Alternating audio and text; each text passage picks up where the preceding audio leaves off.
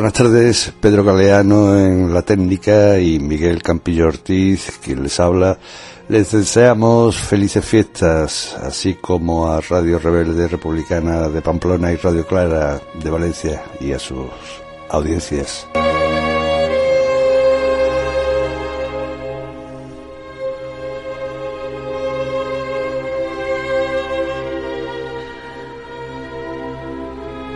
La hora de la laicidad, la hora de toda la ciudadanía.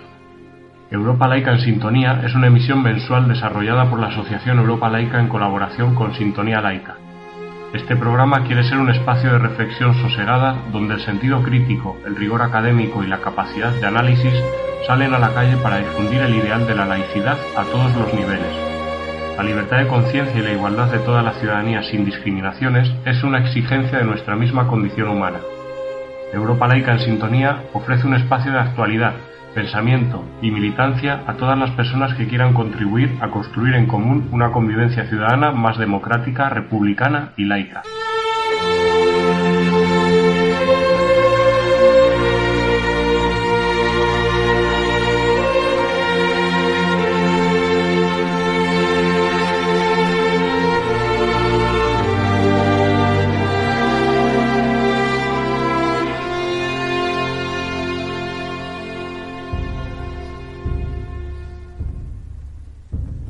El histórico dirigente de Comisiones Obreras Nicolás Sartorius acaba de publicar un libro en la editorial Espasa que ha titulado La nueva normalidad. El título es sugerente y quiere indicar que pronto en España nos situaremos en un nuevo ciclo histórico donde los problemas estructurales de nuestra economía y sociedad van a persistir si nadie los remedia. Esos problemas, en opinión de Sartorius, son un tejido productivo muy débil, un desempleo estructural desproporcionado y un desarrollo muy propenso a la amplificación de la desigualdad social. Entre los factores que se deberían cambiar para acabar con esos problemas estructurales sería, para Nicolás Artorius, el establecer un sistema único y laico en la enseñanza primaria y secundaria, algo que desgraciadamente la nueva reforma educativa ni siquiera se plantea. Sartorius ofrece una visión de la sociedad española medianamente pesimista de cara al futuro. Y sin embargo la realidad es que es muy difícil saber lo que pasará en un futuro, ya que somos conscientes que los cambios políticos, tecnológicos y económicos que se vislumbraban antes de la epidemia se están acelerando y supondrán un reto no solo sobre la economía y la sociedad, sino sobre el significado de la democracia misma en unas sociedades donde la importancia de los poderes por encima de los estados son cada vez más importantes, ya que las grandes corporaciones de las big finanzas, las big farmas, las big industrias están condicionando las posibilidades de actuación independiente de los estados. Pero, aunque cambie el mundo, las necesidades básicas de las personas seguirán siendo parecidas. En medio de esta incertidumbre y confusión internacional se comienza a hablar ahora de la refundación del capitalismo dado el fracaso del neoliberalismo, y han comenzado a diseñarse varias marcas. Desde el Foro Económico Mundial de Davos se habla de un gran reseteo financiero, y desde el Consejo del Capitalismo Inclusivo, asociación que reúne a los ejecutivos de las corporaciones más importantes del mundo, se habla de impulsar un capitalismo inclusivo. La propuesta del capitalismo inclusivo es similar al Foro Económico Mundial, pero algo más light. Es una transición más suave hacia un nuevo modelo de capitalismo que supere el neoliberalismo, pero no se habla tanto de una refundación ni de un reseteo, sino de unas prácticas éticas del capitalismo que lo asocia también al capitalismo verde, la colaboración pública-privada y la introducción de cambios tecnológicos de forma inclusiva. Ha sido este Consejo quien en este mes se ha asociado nada más y nada menos que al Vaticano para promocionar este capitalismo inclusivo. En definitiva, se trata de dar el marchamo de santidad a una nueva ideología que poco a poco se abra paso para cabalgar las contradicciones de una nueva era económica y social que, como advierten pensadores tan diversos como el historiador israelí Yuval Noah Harari o el economista francés Thomas Piketty, tendrán también que enfrentarse a unos problemas de desigualdad social hasta ahora desconocidos. Pero lo que llama la atención es esa propensión de los poderes, sean estos políticos o económicos, a arroparse en una ideología religiosa para santificar y dar credibilidad a sus ideologías civiles. El día 28 de diciembre, el Día de los Inocentes, una amiga del activismo feminista me envió un tuit del cardenal Osoro en el cual se asociaba el relato evangélico de la matanza de los inocentes por parte de Herodes con los abortos habidos cada año en España. Yo pensaba que se trataba de una broma, de una inocentada de mi amiga, pero comprobé entrando en el tuit oficial de este cardenal que era un tuit auténtico y pensé que cómo era posible que tremenda barbaridad esté financiado por todos nosotros, pues porque, como todos sabemos, nosotros pagamos el salario, la vivienda y los gastos de este personaje que asocia el derecho al aborto a una matanza. Este cardenal Osoro es el mismo que en el Congreso de Diputados, junto a la presidenta del mismo, Merichel Batet, y el padre Ángel repartieron el día 24 de diciembre 100 kits COVID de cena navideña a 150 pobres que el padre Ángel condujo hasta la carrera de San Jerónimo para lograr una vez más una foto humillante de la exhibición de la pobreza y promocionar la caridad católica. Esperemos que el año 2021 sea diferente y, como dice Sartorius, nos empecemos a instalar en una nueva normalidad que ahuyente tanta anormalidad. En Santander, Mariluz Luzoriaga, de 72 años, que vive en la residencia de personas dependientes del barrio de Cueto, ha sido la primera vacunada del COVID en esta región. Al ser preguntada, dijo que deseaba a todo el mundo para el año 2021 confianza en el futuro. Una confianza en el futuro que yo deseo a todos los oyentes de Sintonía Laica en este fin de año del 2020. Era nuestra editorial que firma Antonio Gómez Maullán, presidente de Europa Laica. Oigamos ahora la actualidad laicista. Tenemos ya el teléfono a Juanjo Picó, que es responsable, como ya saben, de comunicación de la Asociación Europa Laica. Buenas tardes, Juanjo. ¿Qué hay? Buenas tardes, Miguel. Buenas tardes a todos los oyentes de Europa Laica Sintonía. Bueno, pues ya, ya estamos cerrando el día, 31 de diciembre. Parece que un balance del año vendría bien, ¿no? Bueno, sí, siempre viene, estas son fechas muy propicias para hacer balances, pero no como balances de esto de decir, bueno, cerramos la tienda, ¿no? Sino de, Hombre, claro. en fin, a ver qué cosas se, se, han hecho y sobre todo qué es lo que queda pendiente para avanzar hacia la laicidad del Estado, ¿no? Claro, mm. es un balance que nosotros desde Europa Laica pues bueno, pues eh, lo que digo, se, se, refiere al tema que hay otros aspectos que nos importan y otros aspectos también de la pandemia, de la crisis económica, de la crisis social, que que duda cabe que también nos afectan. Pero quisiera en este último programa del año pues eh, referirme pues a los elementos más significativos que a nuestro entender pues se han quedado en el camino o otros están en el camino, así en positivo y en negativo, ¿no? Y qué duda cabe que en este mes de diciembre pues la verdad es que yo pensaba que iba a ser un poco más tranquilo, pero que ha tenido muchas muchas cuestiones eh, relacionadas con, con, con, nuestro negociado, ¿no? y así, pues eh, yo creo que es un gran triunfo de la democracia, de los derechos civiles y del laicismo, la libertad de conciencia, eh, la aprobación de la ley de eutanasia. Es decir, esto es un puntazo impresionante y que se suma a los avances en derechos civiles que en este aspecto se han venido realizando a lo largo de los últimos años, desde la ley del divorcio, la ley de interrupción del embarazo, el matrimonio igualitario, la ley de afectividad sexual, de libertad sexual y reproductiva. En fin, yo creo que ese es un tema impresionante. Bien es cierto que el tema de la eutanasia todavía las espadas están en alto, no tanto por aprobar la ley, sino por lo que queda de su desarrollo y que muchas de estas cosas pues, quedan en manos de las comunidades autónomas, concretamente esa espada de Damocles que supone los requisitos previos para acceder a la eutanasia con esos comités que a saber cómo van a funcionar y que desde luego desde la asociación Derecho a Morir Dignamente pues se está poniendo el punto en la I diciendo, bueno, está muy bien, saludamos esta ley porque era necesaria, pero que falta trabajarla, ¿no? Pero creo que evidentemente es una cosa de las positivas.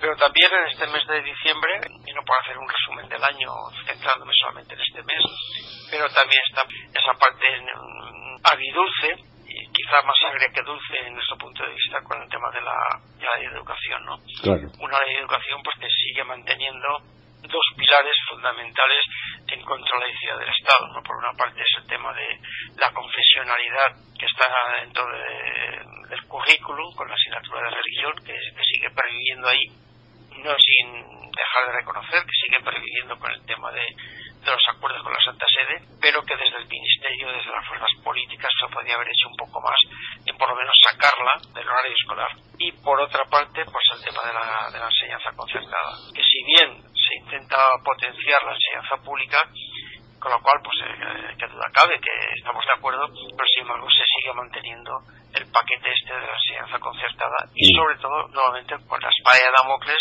su desarrollo, su articulación, pues depende de las comunidades autónomas en las cuales pues la, competencia educativa está, está transferida, ¿no?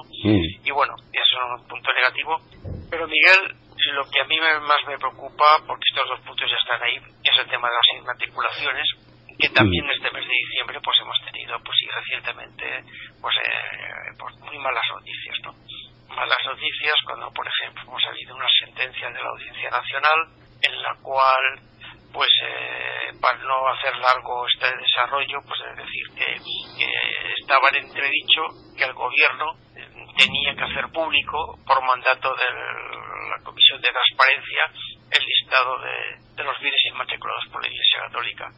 Y no solamente por la Comisión de Transparencia, sino también por lo que había sido una proposición no de ley aprobada en el año 2018 ¿no? en el Congreso de los Diputados.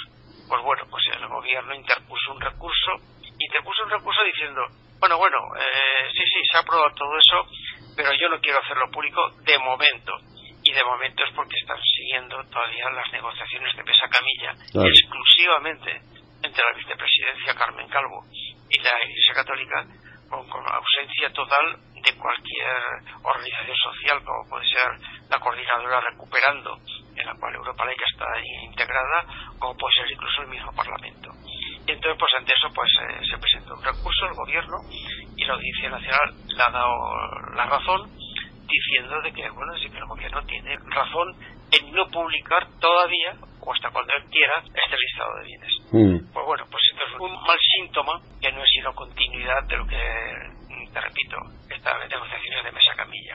Ante eso, como noticia, decir que la coordinadora Recuperando se ha movido ágilmente y ha conseguido en menos de una semana la voluntad política por parte de EH Bildu y Esquerra Republicana de Cataluña y otros grupos que no han sido posible contactarlos con esta premura de tiempo para presentar una proposición no de ley antes de que se acabaran mm. a empezar las vacaciones eh, parlamentarias. ¿no? Se ha presentado esta proposición de ley en el cual se, se ha asumido eh, de cabo a rabo prácticamente todo el argumentario de la coordinadora recuperando, pidiendo la renovación de las inmatriculaciones, pidiendo la publicación del listado en tres meses, pidiendo el tema de que se, se modifique la ley de patrimonio cultural e histórico para integrar los bienes de dominio público, que no puede estar en manos privadas como pasa en la Iglesia, etcétera, etcétera. Mm. Y bueno, es una noticia positiva frente a la negativa anterior positiva porque, bueno, porque también hay que decirlo para todo el mundo.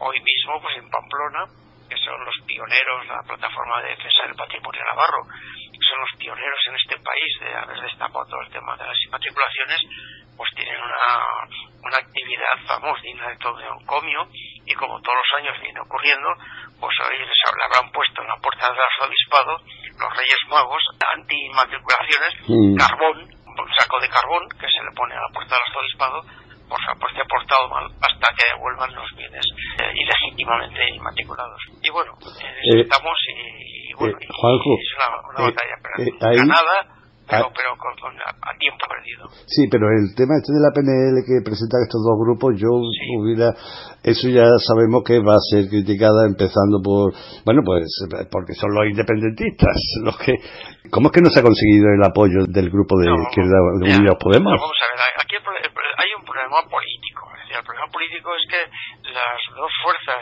que, que tienen firmado un compromiso de gobierno que es el Partido Socialista Obrero Español y Unidas Podemos, la suma de Podemos con Izquierda Unida y algún grupo más, pues no tienen firmado el acuerdo de gobierno de que harán todas las modificaciones legislativas y políticas necesarias para conseguir la restitución de los bienes inmatriculados. Mm. Pero claro, esa declaración de principios, que por supuesto que está bien, pero sin embargo que bueno que vale para pronto como para un descosido.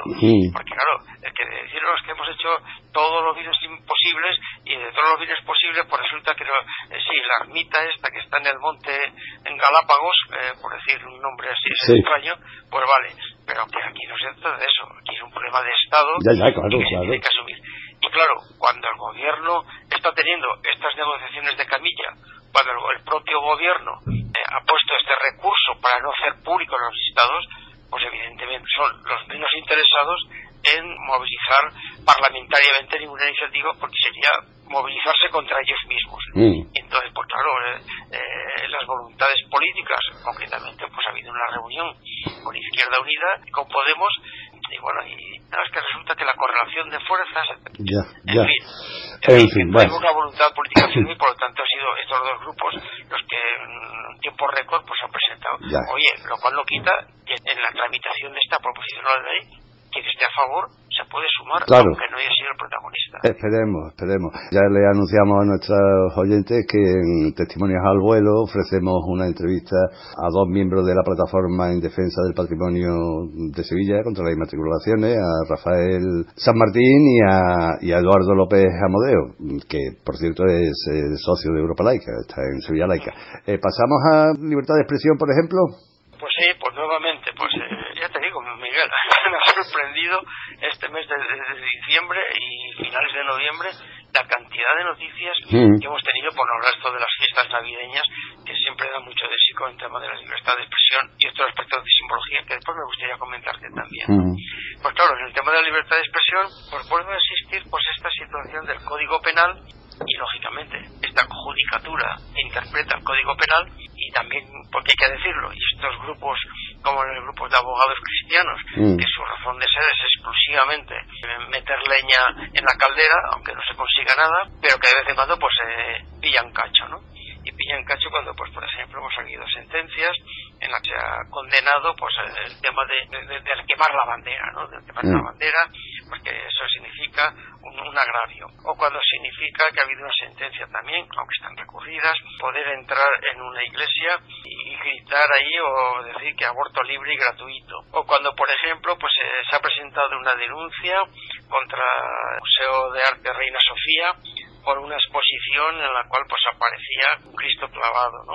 O cuando, por ejemplo, y el más eh, llamativo, pues el tema de la revista satírica Mongolia, ah, sí. cuando, cuando, cuando, bueno, pues se, se hace, eh, en fin, eh, chasca de, de personajes públicos y que, y que bueno, y que, que 40.000 euros, que 40 euros de, de punta, ¿no? Sí, eh, sin contar las costas, que, que calculan que se irán, sí, calculan que se irán cerca de los 60.000 euros, que por cierto, por cierto, para quien nos esté oyendo y quiera colaborar en, la revista Mongolia, que por cierto también Darío Danti, uno de los cofundadores, tiene aquí su sección, una temporadita en el infierno que luego oiremos.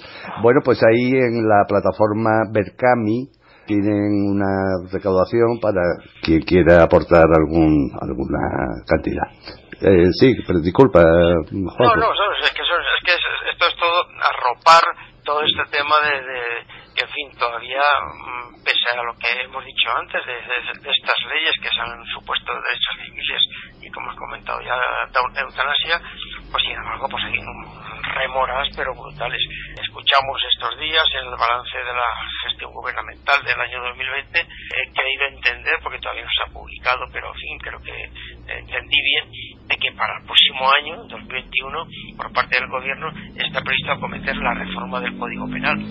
Y bueno, eh, según todos los eh, apuntes que nos consta y en reuniones que hemos tenido con el Partido Socialista y concretamente con la parte de la parte de Podemos, pues bueno, pues hay una, una proposiciones de modificar el artículo 525, este del famoso de los sentimientos religiosos, en el cual que ese cuando, cuando se quitan, ojalá, pues abogados cristianos se van a tener que ir al paro, y bueno, y, y todo el tema esto de la, de la, de la corona, ¿no? Los agravios a la corona. Y es que yo creo que, salvando cuestiones de, delitos de odio u otras cosas que están perfectamente contempladas, hay otras cuestiones que son repito, son leyes que hay ahí y que están interpretadas por la judicatura, por no hablar lo que ya hemos comentado muchas veces estos micrófonos, de la vergüenza de todo, del coño insumiso y el que lumino rebelde, que esto, fin, que son cosas que, que bueno, están, están, todas rodeando sobre lo mismo, es decir, sobre el sexo,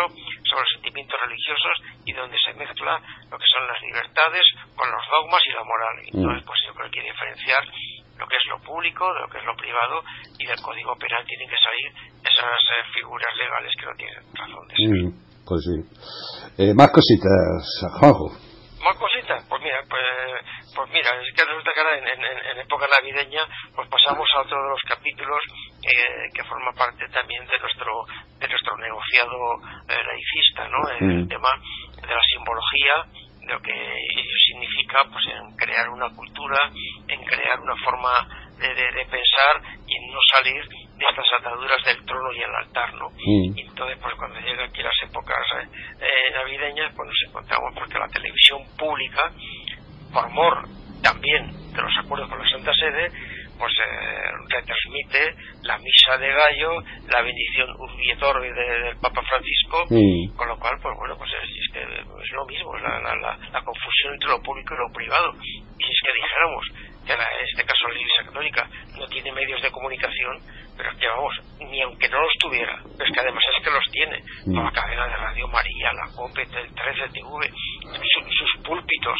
hombre, por favor, es que es que, es, ya repito, es que es la, invasión de lo privado, de las creencias en, lo público, y que no se me diga, eso no tiene importancia, claro, cuando la rutina, cuando la rutina y las tradiciones no son elementos culturales, sino que se quieren hacer ley y derechos, pues ocurren cosas de este tipo, lo mismo que, por ejemplo, pues las denuncias que ha hecho Unilaica, Unilaica es la sección en la Universidad de Europa Laica, está pues mm, con una presencia muy activa y muy presente en la Universidad de Granada y en Córdoba, mm. que ha dicho pues denuncia al rectorado por tarjetas de felicitación por parte del rectorado con el, con el con la foto del nacimiento de Jesús. Bueno, pues, mm. pues, la verdad que es que esto, como estamos en esta cultura capetobetónica que tenemos, no le damos importancia.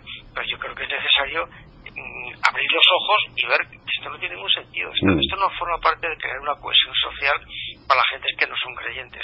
O por no hablar de los famosos 150 cenas que en el Congreso de los Diputados, eh, encabezados por la presidenta Meritxell Batet, pues se ha hecho con el arrope y la, la, la, la promoción del famoso Padre Ángel, eh, mm. a, gente que está en la pobreza. Es decir, cuando las instituciones públicas lo que tienen que hacer es dar derechos sociales y solidaridad y no especialmente estas atracanadas que empiezan y acaban en el mismo día. Entonces, pues bueno, pues eh, estamos en, todo este mundo de la simbología, cuando es la simbología es el tema de la libertad de expresión, cuando no es el tema de las inmatriculaciones, bueno, el tema sí, pero eso, eso va a ser de continuo, Juanjo, no nos desanimemos porque eso va a seguir siendo así. Oye, y sobre información sobre Europa laica y eso, ¿qué nos cuentas? Bueno, hay pues un, un grupo nuevo de primera mano, Miguel, de primera mano, a lo largo de eh, antes de fin de año, es decir, que nos queda prácticamente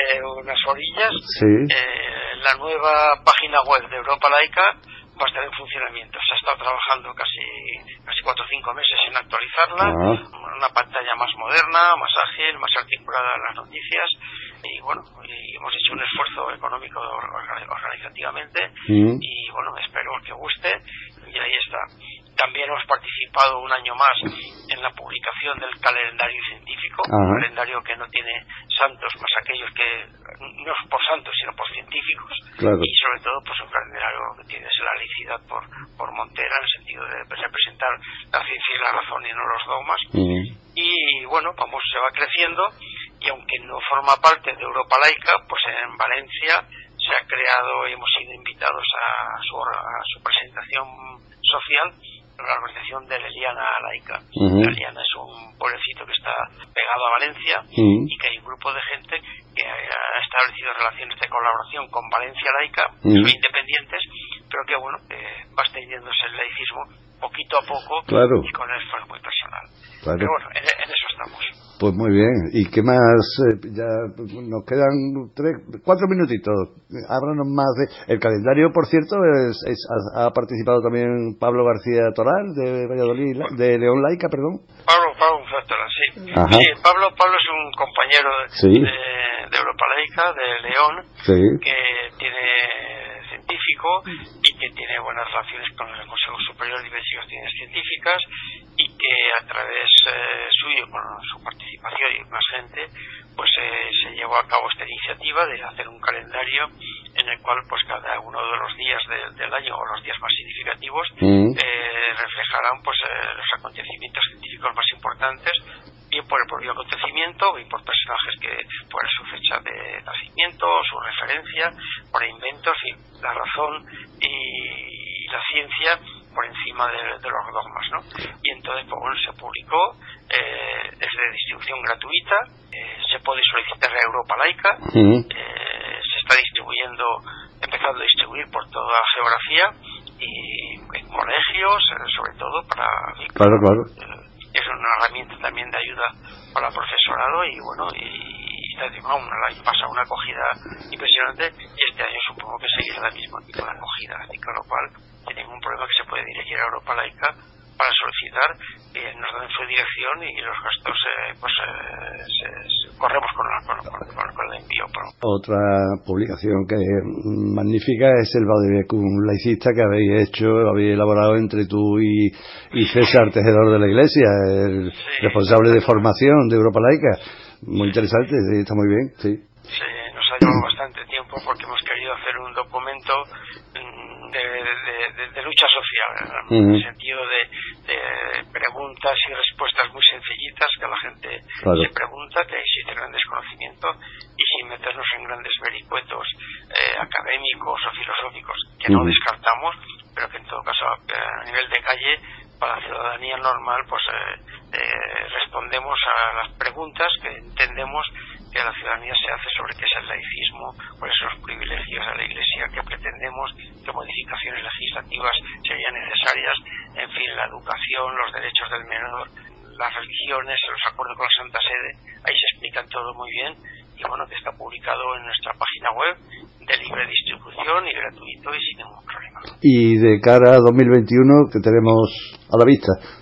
Uf, pues mira, de cara a 2021 si te tuviera que hacer un resumen, resumen, resumen, diría que de cara al gobierno y a la cuestión institucional, con su apoyatura social que haya que hacer en cada momento, creo que la ley de libertad de conciencia, que es una cuestión que está en el programa del gobierno, que no está anunciada todavía cuándo va a entrar, debería entrar. La ley de libertad de conciencia, que tiene que suplir a la anterior ley de libertad religiosa, porque la libertad de conciencia es mucho más amplio que no solamente lo religioso, ¿no? Mm. Por lo tanto, eso tiene que ir.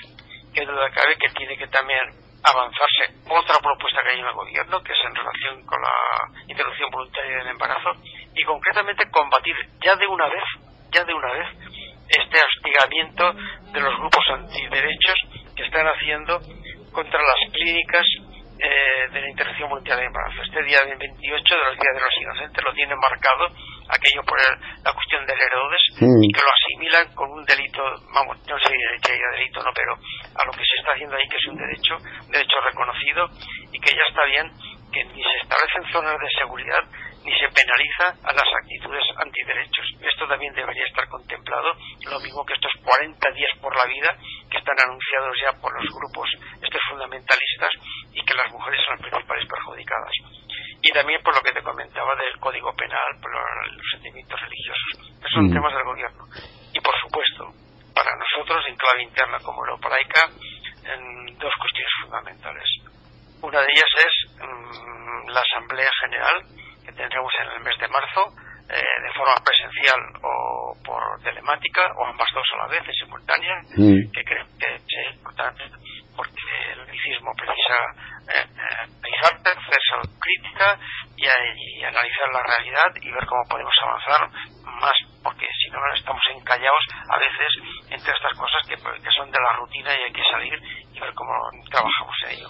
Y como punto fundamental, reivindicativo, porque la asamblea es una cuestión interna, por el punto reivindicativo, pues eh, poner en marcha un tema que la, pandemia ha impedido, de poner en marcha una plataforma ciudadana muy potente de fuerzas políticas y sociales, académicas y de todo tipo, por la derogación de los acuerdos, la derogación de los acuerdos con la Santa Sede y con otras cosas. Es fundamental. Es clave porque es la piedra de bóveda que está impidiendo muchas de estas cosas que venimos comentando. ¿no? Así que esas son las líneas que más importantes que ahora mismo tengo en la cabeza de transmitir. Esa, esa idea me parece magnífica, sí, sí, porque que los acuerdos, eso hay que derogarlo ya, es que no sé ya qué se espera. Bueno, pues eh, Juanjo Picó, responsable de comunicación de Europa Laica, pues un abrazo grande, feliz año nuevo, feliz año viejo y todas esas cosas que se dicen. Muy bien, Miguel, entonces nos encontraremos en el 2021 en las calles y donde sea. Claro que sí. por supuesto. Un abrazo grande. Hasta pronto. Hasta pronto, Hola, laicas, laicos y pecadores en general. Sed bienvenidos una vez más a esta temporada en el infierno.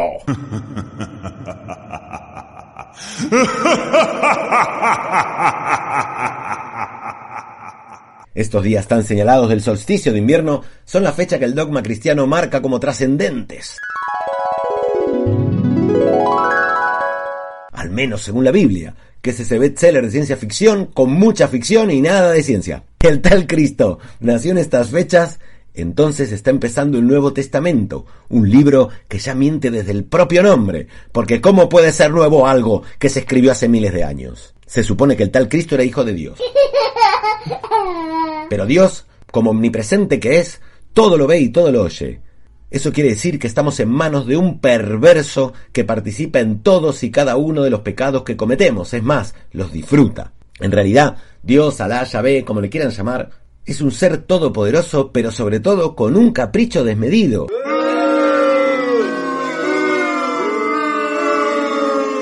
Un capricho desmedido que necesita que los gilipollas hagan chorradas para sentirse contentos porque con el solo hecho de ser todopoderoso al tipo no le basta. No, es todopoderoso, pero anda. Tómate vino y di que en mi sangre. Soy todopoderoso, pero me da igual. Arrodíllate. Soy todopoderoso, pero apréndete esta oracioncita de memoria. Pero a ver, no te basta con ser todopoderoso. ¿Necesitas que haga todas estas chorradas? Pues sí, como dije, un perverso. En realidad, el folclore marca que estos días son para festejar en familia. ¿Pero qué es la familia? Es un grupo de personas emparentadas entre sí y que sirven solo para arruinarte la Nochebuena. Según la tradición, fue el arcángel Gabriel el encargado de anunciar a María la buena nueva. Gabriel, según la fe cristiana, era el nombre del arcángel encargado de entregar las notificaciones de Dios a los usuarios de su iglesia, como el correo. De orden del señor cura, se hace saber que Dios es uno y trino. En la Biblia se registran cuatro apariciones de Gabriel la última de las cuales fue para avisarle a la Virgen María que estaba embarazada de Dios. Por eso hoy la industria farmacéutica debería considerar al arcángel Gabriel el inventor del predictor. Aunque en realidad, seamos sinceros, según unos estudios recientes, se ha comprobado que el Virgen, en verdad, no era María, era José. Bueno, los apóstoles luego contarán otra cosa, pero ya se sabe, tanta sangre de Cristo, tanta sangre de Cristo, al fin y al cabo no lo hicieron mal, porque los apóstoles eran cada uno de los doce primeros vendedores ambulantes del cristianismo, y mira si lo han vendido bien, que ahora es el producto más vendido del mundo. Pero seamos un poco materialistas, digamos que la Navidad es el día en que nosotros, los trabajadores de la existencia, nos vemos obligados a celebrar el nacimiento del hijo del jefe, que como buen jefe ni siquiera se digna a pasarse por la empresa a ver cómo va su creación. Y no olvidemos tampoco que pronto celebraremos la fiesta de los Reyes Magos. Pero, ¿quién eran los Reyes Magos? Yo tengo mis sospechas. Ya no si existieron o no. Yo lo que creo es que sí que existieron los Reyes Magos, pero que eran tres cantamañanas que se buscaron las únicas dos profesiones que se basan completamente en la mentira la profesión de mago y la profesión de rey. Me he equivocado y no volverá a ocurrir. Y aquí os dejo esta temporada en el infierno, ya saben, a pasar buenas fiestas, a empezar bien el año y no olviden pecar, que pecar siempre, siempre es muy sano. Hasta la próxima. Darío Danti nos hablaba en su sección Una temporadita en el infierno de la ininterrumpida y enorme rentabilidad del mensaje apostólico. Oigamos en testimonios al vuelo, entre otros asuntos, ¿por qué se crea la Asociación para la Recuperación del Arramblado Patrimonio Común Inmatriculado, la ARAPACI? Estamos en el Palacio de los Marqueses de la Lava de Sevilla, eh, donde tiene su sede la Defensoría del Ciudadano del Ayuntamiento de Sevilla, mm, y estamos con la plataforma en defensa del patrimonio mm, de Sevilla, inmatriculado, porque hemos entregado, bueno, aquí tenemos a Eduardo López Amodeo, portavoz de la plataforma, que nos diga qué es lo que hemos entregado, Eduardo. Eh, buenas tardes, Miguel. Eh, hemos hecho, hemos entregado una queja eh, a la defensora del ciudadano, porque eh, desde el año 2018, donde nosotros planteamos eh, al Pleno del Ayuntamiento el tema de las inmatriculaciones, nosotros solicitamos el listado completo de las inmatriculaciones de Sevilla, se aprobó en ese Pleno y desde entonces nosotros hemos reiterado en varias ocasiones que se nos entregue ese listado.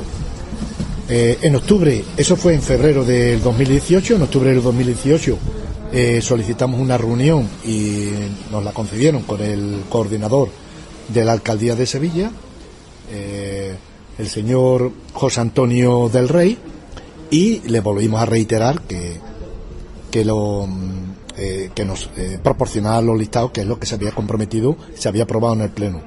También, como no recibimos respuesta, en el 2019, ya en diciembre de 2019, dirigimos una, una carta al alcalde, a Juan Espada, para que nos mm, remitiera eh, el compromiso que se había eh, adquirido en el Pleno del Ayuntamiento mm, el año anterior, a principio del año anterior, ya iba a ser casi dos años y tampoco hemos recibido respuesta. Entonces, ante esto, pues lo que hemos planteado una, una queja a la defensora del ciudadano solicitándole que por favor eh, gestione el tema de de los listados que nosotros, que eso está aprobado en un pleno de ayuntamiento y que hasta día de la fecha no hemos recibido ninguna contestación. Eh, en sintonía con el Estado, ¿no? Porque también sabes que el otro día presentó, se presentó en el Congreso de los Diputados una eh, una PNL eh, reclamando la, el listado. ¿Qué, ¿Qué comentario te suscita eso? Bueno, eh, Estamos esperando el listado a nivel eh, estatal, ¿eh? pero nosotros, independientemente de eso, también queremos que el ayuntamiento, porque era un compromiso que tenía, que se adquirió en el Pleno, de que nos, nos proporcionara, igual que ya lo han hecho en otras provincias y en otras comunidades, el listado de los bienes inmatriculados. De hecho, eh, está pasando en algunos sitios que ya la iglesia se está adelantando, como por ejemplo en Toledo. O sea, parece como si ya no le importara que eso se diera a conocer. Sin embargo, parece que el señor Juan Espada pues tiene algún problema para dárnoslo a conocer aquí en Sevilla. Será que en Sevilla y en Andalucía, porque la Junta de Andalucía también nosotros planteamos eh, en su momento eh, a, una comisión de la Junta de Andalucía, también planteamos el tema de, de las inmatriculaciones. Y pues hasta la fecha no hemos recibido respuesta. Eh, estamos también tramitando un instrumento mm, eh, legal, jurídico, eh, que es la Constitución como asociación de... Cuéntanos, ¿qué significa Arapazi? Bueno, hemos... Mm, de, la, de, la, cual tú serás secretario.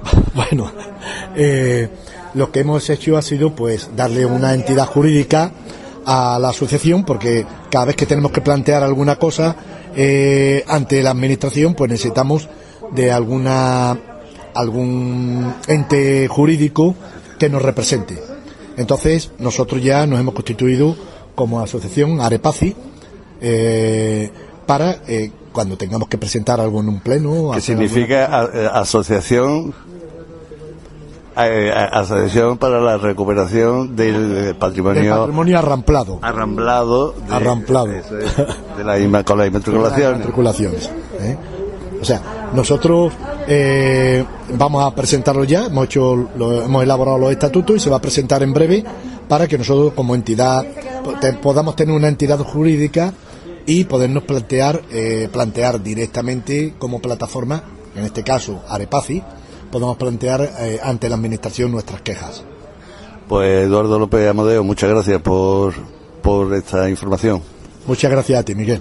Seguimos aquí en la puerta del Palacio de los Marqueses de la Algaba de Sevilla eh, con, con, los compañeros de la plataforma en defensa del patrimonio de Sevilla contra las inmatriculaciones. Estamos con Rafael San Martín, un gran periodista muy conocido aquí en Sevilla, escritor también. Y bueno, está muy dolido con el tema del patio de los naranjos y nos gustaría saber por qué. ¿Qué pasa con el patio de los naranjos, Rafael? Pues que es una barbaridad que una plaza pública haya sido privatizada por una entidad, sea la que sea, me da igual. si lo hubiera privatizado cualquier otra entidad diría exactamente lo mismo, porque el patio de los Naranjos formó parte en su momento de la mezquita, de la mezquita que hubo donde hoy está la catedral, porque es el patio de abluciones.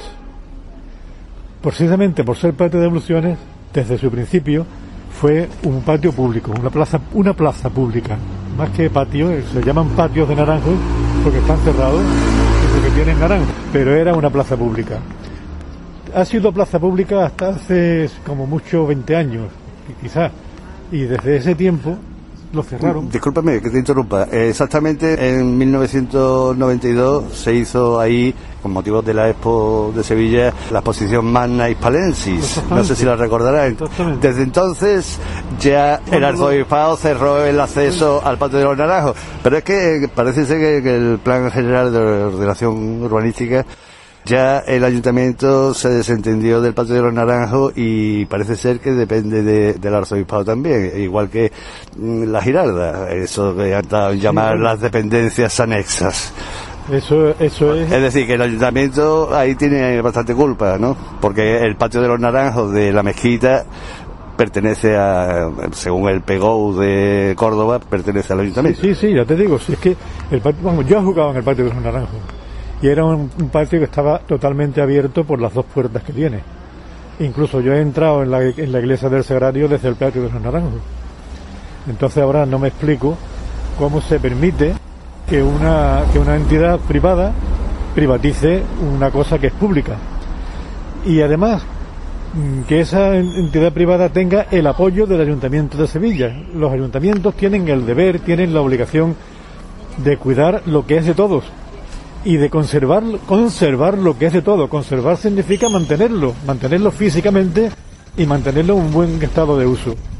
Sin embargo, el Ayuntamiento de Sevilla hace un pego en el que al parecer considera el patio de los naranjos una dependencia de la catedral. Eso es ilegal. Eso es absolutamente ilegal. El patio de los naranjos no puede ser una dependencia de la catedral porque no forma parte de la catedral. La catedral se hizo dentro del territorio de la mezquita. Pero el patio de los naranjos se dejó al lado. Por lo tanto, no se puede decir que el patio de los naranjos sea una dependencia de la catedral. Eso ha sido un error del PGO y el, el ayuntamiento tiene la obligación de devolver a Sevilla lo que es de Sevilla. Que no es del ayuntamiento, es de la ciudad. Es que, vamos a ver, hay, hay una, un, un, sentimiento, una forma de, de pensar en las cosas de pensar que lo que es de la ciudad es del ayuntamiento, y son cosas distintas. El ayuntamiento es la entidad que debe cuidar la ciudad, que debe administrar la ciudad, y por lo tanto todo lo que esté en la ciudad. Pero lo que es de la ciudad, el ayuntamiento puede tener inscrito a su nombre un edificio, dos edificios, 25 edificios. Pero lo que es de la ciudad no es del ayuntamiento, porque no es de nadie. Es el principio de lo que es del común y el patio de los naranjos es del común. No es del ayuntamiento, ni es de la iglesia, ni es de nadie. Y no es de nadie porque es de todo.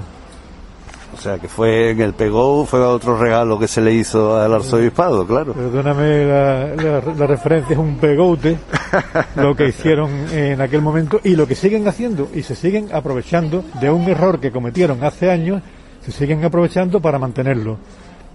La falta de voluntad la falta de ganas de trabajar por la ciudad, la falta de interés en la ciudad es algo que algún día tendremos que, verlo y darle al señor Espada el premio que se merece. El premio al segundo peor alcalde de Sevilla. no te pregunto por el primero. sí, Alfredo Sánchez Monteseirín. Ah, bueno. Eh, Rafael San Martín, eh, compañero en la plataforma en defensa del patrimonio de Sevilla, periodista y escritor. Muchísimas gracias. Gracias a ti y gracias a la audiencia.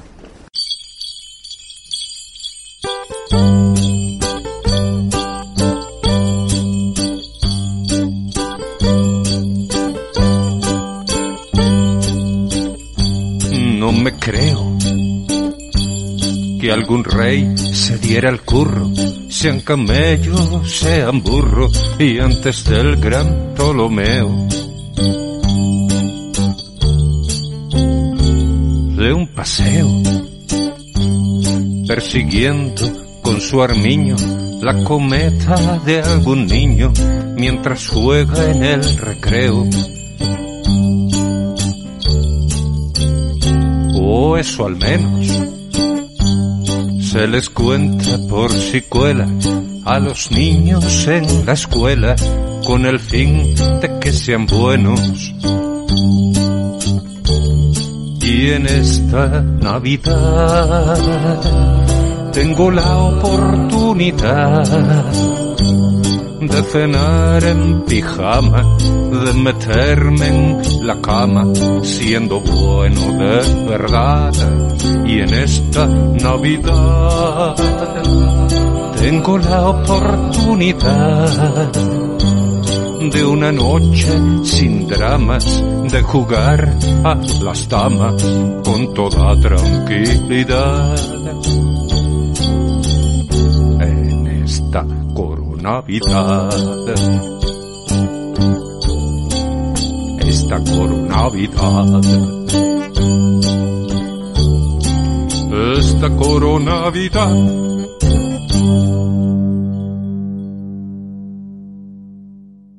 Era Coronavidad, el villancico que nos ha compuesto el cantautor sevillano Alfonso del Valle Oigamos a continuación el balance laicista de 2020 que nos hace Asunción Villaverde en su renglón torcido. Llegados a este momento del calendario, no queda más remedio que echar la vista atrás y hacer el consabido resumen de lo acontecido en los últimos 365 días del año.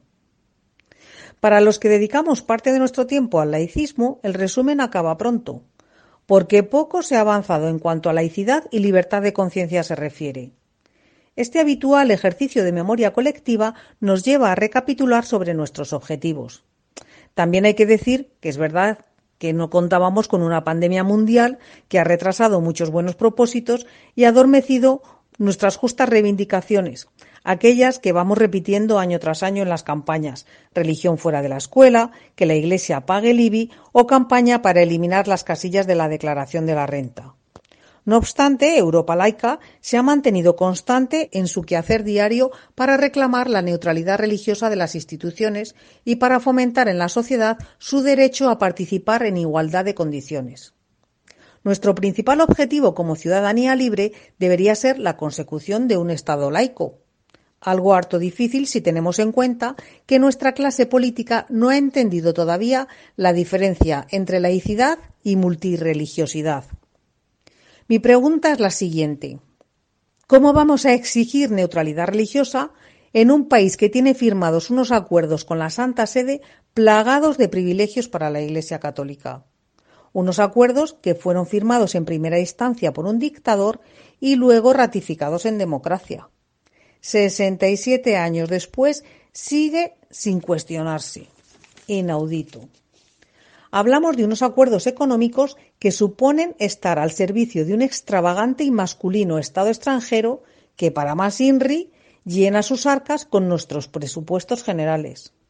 Hablamos también de unos acuerdos educativos que permiten que nuestra juventud sea adoctrinada desde su más tierna infancia en la escuela pública, que permiten que la educación concertada sea financiada con el dinero de todos pero con ideario privado y alumnado convenientemente seleccionado solo accesible para los escogidos.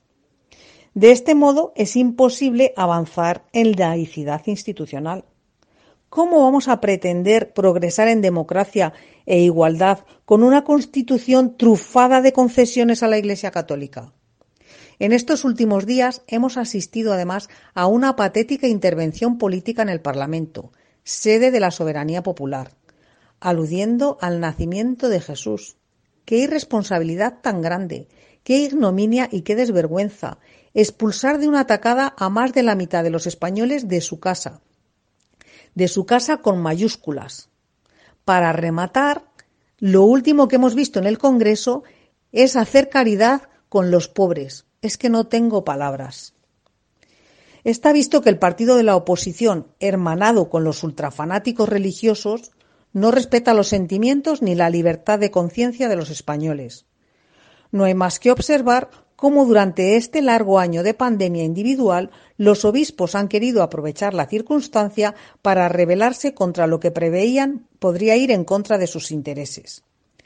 De momento, todo lo relacionado con las inmatriculaciones, ese escandaloso espolio al pueblo español, sigue silenciado, en connivencia con el Gobierno y la justicia. Todo hay que decirlo.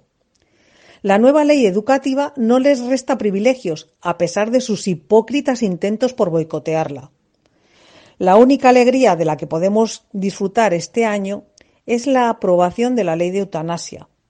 Pero en España la Iglesia Católica tiene muchos altavoces e influencia y ha hecho sus declaraciones a través de su portavoz instando a la ciudadanía a la objeción de conciencia. Según los prelados, se traspasa una línea roja de la civilización occidental, Toma ya. A juicio de la conferencia episcopal, la eutanasia es un homicidio, pero bien callados han estado mientras morían miles de ancianos abandonados en las residencias. Es que ni morirnos en paz nos dejan. ¿Cuándo acabaremos con esta intromisión escandalosa? La respuesta es sencilla, cuando se denuncien los acuerdos y se derogue el concordato firmado por Franco porque mientras siga vigente y los españoles lo consintamos, viviremos en esta sui generis democracia muy parecida a una teocracia. Yo para 2021 me pido un Estado laico.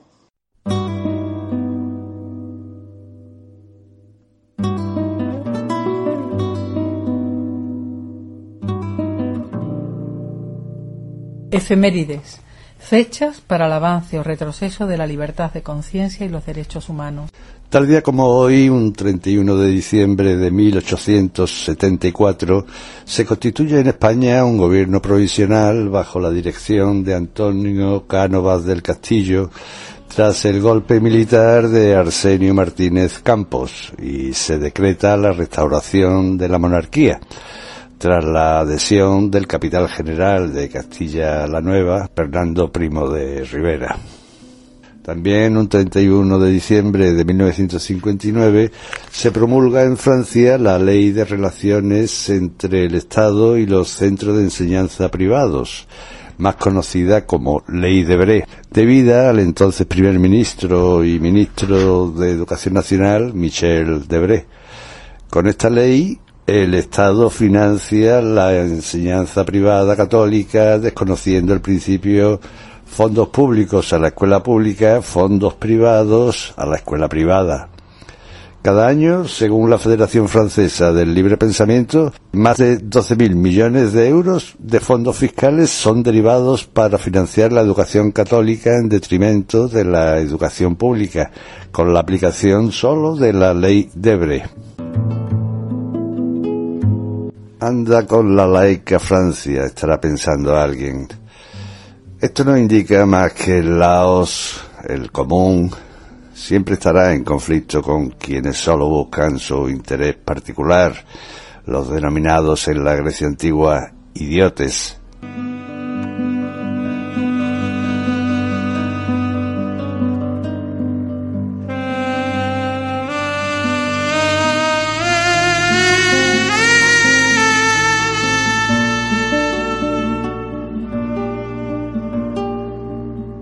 La calma es la mitad del remedio y la paciencia el comienzo de la cura.